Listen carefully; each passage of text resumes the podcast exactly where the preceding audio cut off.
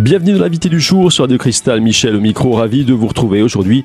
Eh bien, je vous propose d'aborder le deuxième volet de notre émission sur le surendettement, émission que nous avons euh, engagée il y a quelques semaines maintenant en compagnie de l'UFC Que Choisir et de son président pour la Lorraine, euh, Dominique Piller. Dominique, on a vu dans la première émission le dépôt et la recevabilité du dossier de surendettement. Euh, on va poursuivre maintenant euh, le déroulement de la procédure. À partir du moment où ce dossier est déclaré recevable, eh bien, euh, on en arrive au gel de la situation financière avec la mise en place de garde-fous. Tout ça, bien sûr, dans la perspective de protéger la personne qui se trouve en situation de surendettement. Alors voilà, oui, et suspension. Alors, entre autres, il y a aussi la suspension de la saisie immobilière. S'il y avait une saisie immobilière, elle est suspendue. Les contrats d'assurance relatifs au crédit immobilier, immobilier ne peuvent plus être suspendus. Mesures d'expulsion sont suspendues aussi, c'est très important. Et puis, il y a le rétablissement des aides de logement si elles avaient été supprimées. Ah, oui, d'accord. C'est bon à savoir ça. Oui, donc c'est intéressant. C'est des choses. Euh, et puis l'obligation pour la banque d'assurer la continuité des services euh, bancaires. C'est-à-dire que la banque doit vous informer des conséquences de la procédure de surendettement, vous proposer dans un délai de six semaines euh, un rendez-vous pour voir votre situation, assurer la continuité de la relation bancaire et la pérennité du compte, donc ils doivent continuer à gérer votre compte, et proposer une gamme de services adaptés à votre situation geler les remboursements de crédit dès qu'elle a reçu euh, le dossier de, de surendettement. Elle ne, doit plus payer le crédit, même si le créditeur, le créancier le réclame, elle, ne doit pas les payer. Et adapter le, montant de l'autorisation de découvert. Effectivement, il faut qu'il revoie euh, le montant du découvert s'il y en a un. Et en général, il y en a un. Ouais, ouais. Et donc, après avoir vérifié que le dossier est recevable, la, commission va procéder à son instruction dans un délai de trois mois maximum après le dépôt du dossier. Donc là déjà on peut dire que donc à partir du moment où la recevabilité est déclarée, la recevabilité du dossier, il y a tout un arsenal de protection qui se met en place donc euh, euh absolument. pour protéger de, le consommateur vis-à-vis de la banque, de ses créanciers, Tant que la commission n'a pas décidé, n'a pas statué, n'a pas statué, n'a pas décidé quel type euh, de dossier, euh, euh, oui, quel type de dossier elle va accorder au, le, résultat de l'instruction. soit un établissement d'un plan conventionnel de redressement hein, ou des recommandations, soit une situation beaucoup plus importante euh, si on considère que hum, la situation est irrémédiablement compromise. Alors euh, comment, qu'est-ce qui peut se passer donc euh, à l'issue de, de l'instruction? Donc euh, cette commission va statuer et va prendre des décisions euh, dans un sens, enfin dans, direct, dans différentes directions. Hein. Ça, ça, peut aboutir à plusieurs, à plusieurs, voilà. plusieurs conclusions. À plusieurs conclusions. Donc Suivant la situation, bien sûr. Suivant, la, situation, après l'étude de la situation et la gravité de la situation. Hein. Et la décision qui est rendue en, en matière d'orientation du dossier, savoir donc dans quel côté on va aller, n'est pas susceptible de recours. C'est-à-dire une fois que la décision d'orientation a été prise, c'est terminé, il n'y a pas de recours. Alors, qu'est-ce qu'on a comme, euh, comme cas de figure? Donc le plan conventionnel de redressement, c'est une, euh, c'est une orientation qui peut être prise. D'abord, la Commission va chercher un accord avec les créanciers sur l'aménagement de la dette. Pour ça, elle va déterminer euh, le budget de vie courante, c'est-à-dire c'est la fraction de revenus qui ne sera pas utilisée pour rembourser les dettes. C'est ce qu'on appelle donc le budget de la vie courante ou, le reste à, vivre. Alors il ne peut être inférieur au, RSA et il ne peut conduire à ce que le montant de vos ressources servant à rembourser vos dettes ne dépasse pas les plafonds fixés par la loi. Donc ils, vont voir euh, que les remboursements, quel montant vous pouvez rembourser à vos créanciers, tout en sachant que vous ne devez pas être en dessous du RSA et que les montants que vous allez rembourser ne sont pas supérieurs à un plafond fixé par la loi. on ne va pas rentrer dans le détail du calcul, c'est un barème qui est fixé, euh, alors on sait, je ne sais pas vous dire pourquoi, mais par le Code du travail. Bon, euh, mais on va pas rentrer dans le détail, euh, c'est trop complexe et chaque cas est différent. C'est une mesure de protection, disons, pour assurer quand même un minimum de de, de niveau de vie, enfin disons pour euh, pour payer au moins un minimum de factures, pour pas le, le laisser nu quoi. Voilà, c'est ça. Donc ensuite, la commission élabore un plan de remboursement qui est compatible avec votre reste à vie. À vivre, pas à vie. Hein. Et la durée du total du plan, euh, donc c'est 8 années, ramenée à 7 ans au 1er juillet 2016. Alors, pour les créanciers, la commission va d'abord privilégier les dettes concernant le logement, puis celles liées aux dépenses correspondant aux dépenses nécessaires à votre vie quotidienne. Ils font des, des priorités. Donc le plan vous est proposé ainsi qu'aux différents créanciers. Si les parties l'acceptent, la commission envoie un courrier confirmant l'approbation du plan. Après, il y a un délai pour l'entrée en vigueur du plan qui, est en principe le dernier jour du mois suivant la date de réception du courrier. Alors, il faut savoir comment ça se passe. C'est-à-dire que c'est la commission qui entre en contact avec les créanciers. C'est elle qui contacte les créanciers et qui leur soumet le plan. Comment dire, la négociation se passe uniquement entre ces deux parties, les créanciers et la commission. Absolument, en direct. la personne concernée n'intervient pas. Hein. Alors il y a des mesures imposées ou recommandées. Hein. Donc suivant la, sur la base du budget de vie courante ou du reste à vivre, la commission va euh, pouvoir imposer tout ou partie des mesures suivantes, c'est-à-dire rééchelonner le paiement des dettes, y compris en différant le paiement de certaines dettes, imputer les paiements d'abord sur le capital lorsque vous avez un crédit, c'est-à-dire vous remboursez d'abord le capital et non pas les intérêts, puisque sur un crédit, en premier, vous remboursez les intérêts. Le capital vient plutôt plus tard. Réduire le taux d'intérêt des échéances reportées ou rééchelonner sans pouvoir, sans toutefois pouvoir être supérieur au taux d'intérêt légal. Donc on est toujours au niveau du taux d'intérêt légal. Suspendre le remboursement des dettes autres qu'alimentaires. Hein. La, dette alimentaire euh, doit toujours être payée pour une durée maximale de deux ans. C'est ce qu'on appelle le moratoire. Le moratoire, c'est lorsque les ressources sont trop faibles pour faire un plan de redressement, la commission propose de geler les dettes pendant euh, un maximum de deux ans. Ça repart après, mais ça permet de remettre, euh, ah, de remettre à flot, ça permet euh, à, flot, à flot la personne. Ouais. Voilà, d'accord, tout à fait. Donc, dans tous les cas, il y a un réaménagement. On, étudie donc, la commission étudie avec les créanciers le réaménagement de la dette. Tout à et fait. Euh, dans l'intérêt du consommateur. Voilà. Et donc après euh, consultation des personnes concernées, elle rend son avis dans un délai de deux mois. Bien sûr, avis est notifié en recommandé aux intéressés. Deux mois, c'est-à-dire que il y a trois mois pour euh, pour, ah, du temps, pour instruire le dossier. Oui, deux mois pour avoir le, pour donner le résultat de la décision. Voilà. Alors la commission peut également recommander. Alors ça, c'est une proposition spéciale et motivée auprès du juge du tribunal d'instance de réduire le montant du capital restant dû sur le crédit immobilier du logement principal. Mais ça, c'est le juge qui le décidera, c'est pas la commission. La commission fait une proposition et le juge donne son accord ou pas. Ah d'accord, donc il y, a le juge qui intervient. dans certains euh, cas, oui.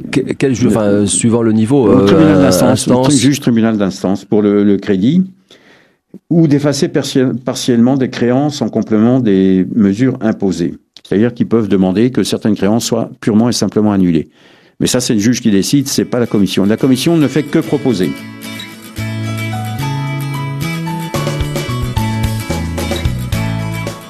Fin de la première partie de cette émission. Deuxième volet consacré au surendettement en compagnie de l'UFC. On se retrouve dans un instant avec la suite de la procédure d'instruction d'un dossier de surendettement. À tout de suite.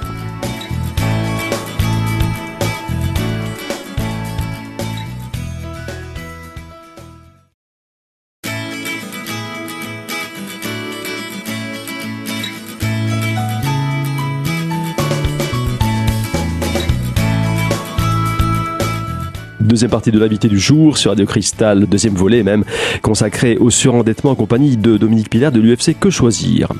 Dominique en a vu en première partie que la commission de surendettement faisait des propositions et que, en dernier lieu, c'est le juge de tribunal d'instance qui tranche. Oui, voilà. Ça, c'est le plan conventionnel de redressement. C'est une des situations qui, qui peut vous arriver. Ensuite, on a la procédure de rétablissement personnel, qui est une autre chose.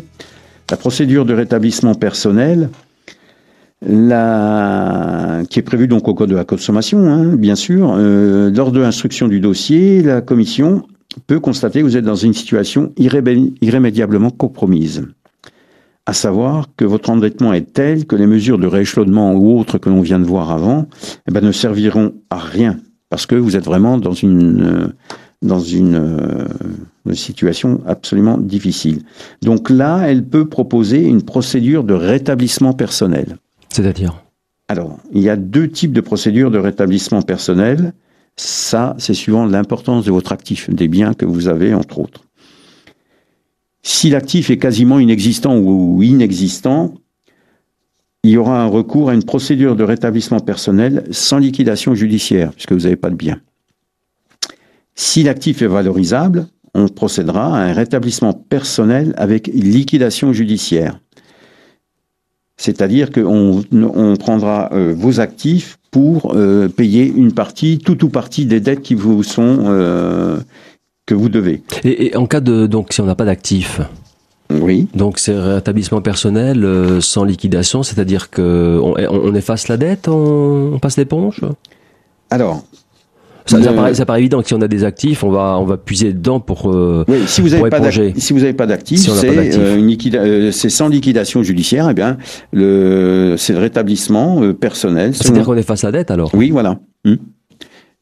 Et puis vous avez l'autre qui est avec liquidation judiciaire, c'est-à-dire que là, euh, on prendra, on, fera, on mettra en vente vos biens pour couvrir euh, la dette. Et là, il y aura une liquidation judiciaire. Et ça, ça se passe au niveau du tribunal d'instance. Absolument, oui, oui. C'est pas le, la, la, oui, c'est une décision. C'est une de décision de la commission de justice. Voilà.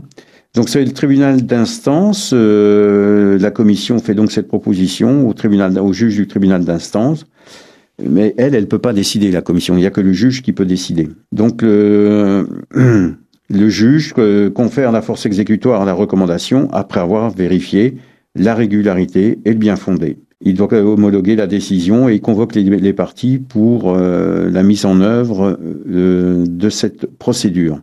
Dans le rétablissement personnel, alors pour la décision de rétablissement personnel, ça veut dire que vous êtes dans une situation et vous, que vous ne possédez que des biens meublants qui sont nécessaires à la vie courante et des biens de valeur euh, marchande moindre ou euh, sans valeur marchande. Une fois que le juge a pris la décision, la procédure de rétablissement personnel sans liquidation judiciaire entraîne l'effacement de toutes les dettes non professionnelles, à l'exception toujours des dettes alimentaires, hein, les pensions alimentaires, vous devez toujours les payer, des amendes dans le cas d'une condamnation pénale, elle a pour conséquence aussi la suspension des mesures d'exécution et l'interdiction d'en initier de nouvelles pour les créanciers et l'interdiction de céder volontairement une partie de votre rémunération pour payer des dettes autres qu'alimentaires. Et donc, à partir de la décision de justice, euh, donc euh, vous avez un délai de 15 jours pour contester la, la décision. Sinon, euh, cette situation donc reste figée combien de temps? Vous m'avez dit 5 ans, c'est ça? Ah ben c'est définitif ça. Hein. La, la, procédure. Alors non, l'inscription au fichier est, est toujours euh, est toujours là. Hein. Et elle, elle, court pendant 5 ans, c'est ça? Voilà, c'est ça. Hmm. Alors ça, c'est euh, rétablissement personnel sans liquidation judiciaire. Maintenant, vous avez la procédure de rétablissement personnel avec liquidation judiciaire. Dans le cas d'actif. Voilà. Donc elle permet d'effacer toutes les dettes non professionnelles par la vente de l'actif, même si le produit de la vente ne, permet pas de rembourser l'intégralité de vos dettes. Alors comment ça se passe justement si euh, les actifs ne peuvent pas éponger toutes les dettes? Le, solde va être effacé alors peut-être? Oui, alors là c'est pareil, euh, les procédures d'exécution sont suspendues automatiquement, sauf pour les dettes alimentaires. Donc vous n'avez pas le droit de prendre de, de nouveaux crédits, on touche à rien. Donc, la procédure fait, et, se fait par saisine du juge ou par le juge du tribunal de grande instance. Le juge tient compte euh, de l'importance de votre, de votre patrimoine. Il établit un plan si la liquidation judiciaire peut être évitée. Il prononce la clôture pour insuffisance d'actifs. Il prononce la liquidation de votre patrimoine personnel. Le juge arrête un plan par jugement avec des mesures à toutes les parties pour une durée maximale de 8 ans. Le juge nomme un liquidateur judiciaire qui est chargé de vendre votre patrimoine personnel dans un délai de 12 mois à compter de la prononciation de la liquidation. Lorsque les opérations de liquidation sont terminées, le juge rend un jugement de clôture de la procédure pour extinction du passif lorsque la vente du patrimoine a permis de rembourser toutes les dettes, pour effacement des dettes lorsque le patrimoine est insuffisant pour être liquidé. Donc, si le patrimoine est suffisant, voilà. On peut pas aller plus loin, hein, c'est clair. C'est clair. Donc la clôture entraîne l'effacement des dettes, à exception celle dont le prix a été payé au lieu et place du surendetté par la caution à l'exception, c'est-à-dire si quelqu'un vous a euh, payé. Et donc, effacement des dettes, euh, à l'exception bien sûr toujours des dettes alimentaires, des amendes et des réparations pécuniaires allouées aux victimes dans le cadre d'une condamnation pénale. Voilà, ça, ça clôt le, la, la, procédure. Voilà, ça clôt la procédure. En résumé, si vous voulez, on peut dans, dans les grandes lignes, juste un résumé. Vous déposez le dossier, euh, la décision de la commission, il y a trois possibilités. Alors, soit votre dossier est rejeté, là, il n'y a rien à faire. Autrement, il y a trois possibilités. Règlement total de vos dettes impossibles. Dans ce cas-là, les mesures, la commission va imposer une solution à vos créanciers. Et certaines solutions nécessitent la validation du juge, comme on vient, de, on vient de le voir. Et la fin de la procédure. Soit un règlement total de vos dettes est possible, on trouve une solution amiable avec l'accord des créanciers, on établit un plan conventionnel qui est, qui est admis par tout le monde et la procédure s'arrête. Soit il y a un échec, aucun accord n'est trouvé. Dans ce cas-là, il y a des mesures imposées par la commission qui nécessitent aussi quelquefois l'accord du juge. Soit vous avez l'impossibilité de régler euh, vos dettes, votre dossier recevable, vous avez l'impossibilité de régler vos dettes même en partie. Là, on arrive à la solution de rétablissement personnel avec effacement de vos dettes, moyennant la vente de votre patrimoine. Là aussi, décision du juge. Si le montant n'est pas suffisant, il y a effacement des dettes et la procédure s'arrête là.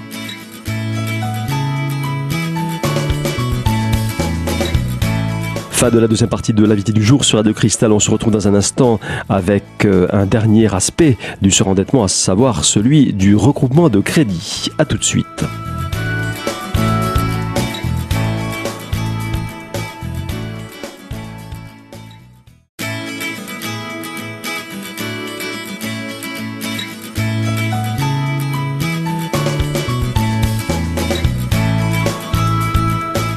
Mick, dans le prolongement de ce thème de, du surendettement, euh, que peut-on dire, que peut-on penser de, des regroupements de crédit? On voit dans les rues parfois euh, des organismes de crédit qui vous proposent de, voilà, simplement, ça, ça paraît un peu opportuniste, mais qu'en pensez? Est-ce qu'il y a des pièges?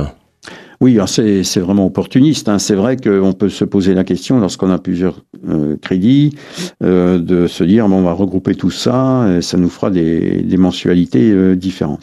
Alors effectivement, ça peut être intéressant d'avoir des mensualités d'un montant inférieur, mais il faut bien se dire que vous allez payer plus. On va pas. Ce regroupement de crédits a pour but, c'est un intérêt hein, pour le créancier, c'est de effectivement de vous proposer une mensualité inférieure, mais sur une durée plus longue et très certainement avec un taux euh, plus important. Donc il faut bien se dire que vos crédits vous coûteront plus cher sur une durée plus longue, mais que peut-être ça peut vous aider effectivement parce que vous aurez des mensualités euh, plus faibles. Donc ça peut avoir un côté euh, intéressant, mais c'est tout est relatif. Euh, il vaut peut-être mieux des fois essayer de renégocier le crédit avec votre propre banque euh, pour voir si vous pouvez pas racheter les crédits que vous avez avec une, une offre de crédit inférieure sachant que les taux à l'heure actuelle sont vraiment très bas, ça peut être intéressant. Même pour acheter un, un, crédit renouvelable. Vous pouvez toujours vous retourner vers votre banque en disant, bah, écoutez, euh, j'ai euh, X euh, milliers d'euros dans un crédit renouvelable, est-ce que vous pouvez, si je l'arrête, je dois tant, est-ce que vous pouvez me faire une offre de crédit plus intéressante et en général, vous pouvez trouver auprès de votre banque quelque chose d'intéressant. Bon, le regroupement, ça peut être une solution, mais sachez que ça vous coûtera quand même plus cher et que ça va durer plus longtemps. C'est une solution qui a ses limites en ce sens que suivant la situation, si, si le surendettement est, est, démesuré, voilà, ça, ça sera pas la bonne ça solution. Va arranger. Non, non, ça n'arrangera. C'est clair. Dans tous les cas, il faut comparer. Voilà, il faut surtout il faut comparer, comparer euh, avec euh, les puis, solutions euh, qui, se qui se présentent. Voilà. Et, et pensez quand même à voir avec sa banque si elle peut pas faire une offre qui peut, qui peut être intéressante aussi de son côté. Plutôt que sur une société de crédit qui sont là, elles, vraiment pour faire de l'argent. Hein. C'est le but. Hein. Ils ne sont pas des philanthropes. Hein. Ils sont là pour gagner de l'argent. Hein. Dominique, on, on, va aborder un dernier sujet qui me tient à cœur parce que c'est, ça me paraît aussi être un, comment dire, un phénomène de société. On en parle depuis, enfin, on en entend parler depuis quelques, disons peut-être euh, quelques années. C'est assez récent encore. Hein. Une expression quand même qui est passée dans le langage courant, notamment dans les médias. C'est le fameux dispositif médical. Qu'est-ce que c'est exactement? Parce que euh, ça entretient la confusion. C'est pas un médicament, c'est pas un produit de consommation courante, c'est entre les deux. Oui, effectivement, euh, on se rend compte de plus en plus qu'on peut trouver dans les pharmacies justement euh, des produits qui ont l'air de médicaments, mais qui ne sont pas des médicaments. Il faut le dire, c'est en pharmacie, c'est ça le problème. C'est en pharmacie, oui, oui, c'est en pharmacie. Et comme, alors, il faut savoir le médicament pour être vendu en pharmacie et reconnu comme médicament, il doit obtenir une autorisation de mise sur le marché, cette fameuse AMM.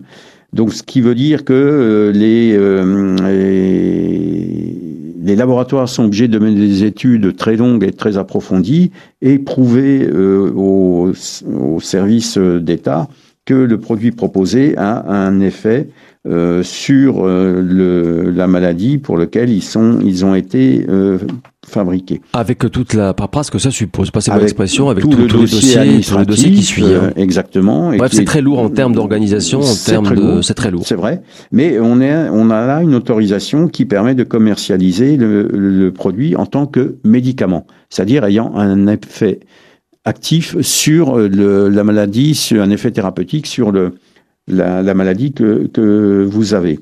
Le dispositif médical, lui, n'a rien à voir avec ça.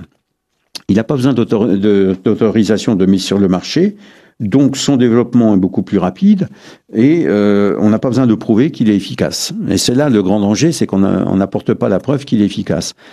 Par contre, il est vendu plus cher et il n'est pas remboursé. Donc c'est là l'intérêt euh, des grands laboratoires ou des, laboratoires en général, c'est de trouver des produits qui euh, peuvent sembler être un médicament sans en, euh, en être un.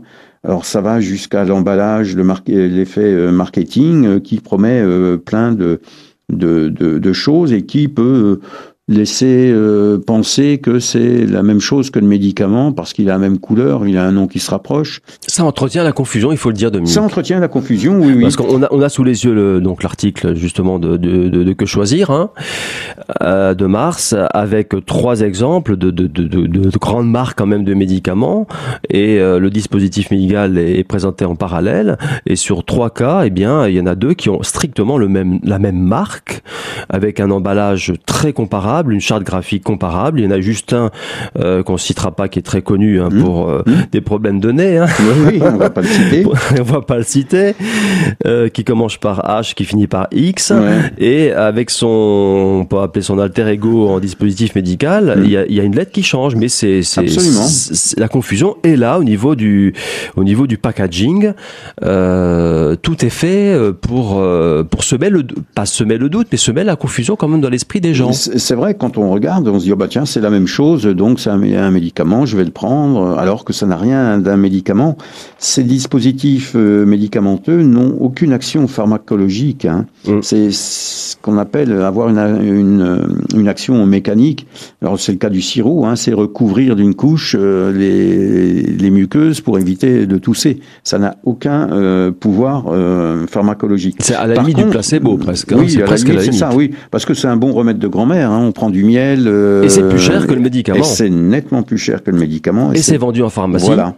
Et le, le, le, plus, c'est que ce genre de dispositif médical, il n'y a pas eu d'études sur des effets secondaires éventuels, alors que le médicament, c'est obligatoire.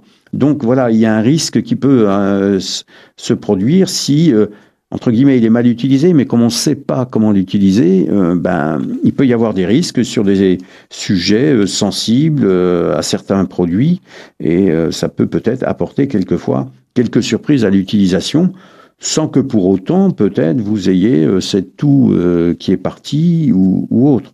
Donc, L'intérêt, c'est surtout un, un intérêt, euh, je dirais, marketing. Hein, c'est vendre des produits en, en, en, semant la confusion dans l'esprit du consommateur par des approches marketing ou des approches euh, publicitaires euh, qui font croire que il suffit de se rendre compte, par exemple, sur à la télévision, la publicité pour ce genre de dispositif médical est énorme. On en voit à longueur de journée. Donc on s'imagine le budget qu'il peut y avoir derrière pour les laboratoires. C'est énorme, euh, les, les millions d'euros qui sont euh, engagés d'abord dans la publicité, mais qui sont couverts par la vente de ces produits, en rappelant qu'ils sont nettement plus chers qu'un médicament et qui n'ont pas besoin d'avoir cette fameuse AMM pour être mis sur le marché puisqu'ils ne sont pas reconnus, reconnus comme médicaments. Il faut le dire, Dominique, que tout le monde y trouve son intérêt, sauf le consommateur. Un peu moins le consommateur, oui, on aura euh, effectivement. Parce qu'il va, payer, il va payer plus cher, il n'est pas remboursé. Absolument. Pour un effet qui n'est pas. Qui n'est pas assuré. Qui n'est pas assuré, qui n'est pas euh, prouvé. Qui n'est pas prouvé, non, non, absolument ah. pas. Il n'y a aucune preuve à apporter de la part du laboratoire. Alors un dernier conseil, Dominique, comment les distinguer? Bon, on a les exemples sous les yeux. Mmh. Eh bien, tout simplement, le médicament, c'est marqué euh, médicament autorisé numéro temps avec la fameuse AMM, autorisation de mise sur le marché. Il y a le numéro de l'AMM, autorisation de mise sur le marché. Là, on est sûr que c'est un médicament qui a été vérifié, contrôlé et qui a euh, des pouvoirs pharmacologiques sur le, sur le sur le malade. Alors que les autres ont besoin simplement, ben, comme indiqué du là, logo CE. du logo CE qui lui ne garantit rien du tout. Euh, voilà. Donc, euh, voilà. Donc restez, voilà. le conseil c'est peut-être rester vigilant. Et vous trouverez dans sur les pharmacies, ce qu'on vous propose en pharmacie. Voilà. Et sachez que les, en libre service, vous allez trouver tous ces dispositifs médicaux parce que euh, bah, ils n'ont pas besoin d'ordonnance, donc ils peuvent être mis euh, à disposition de tout le monde. Et mais sachez que c'est pas nécessairement, c'est pas parce que c'est en pharmacie que c'est un médicament, même si ça en a l'apparence. Même si ça en a l'apparence, oui, absolument, c'est tout à fait ça.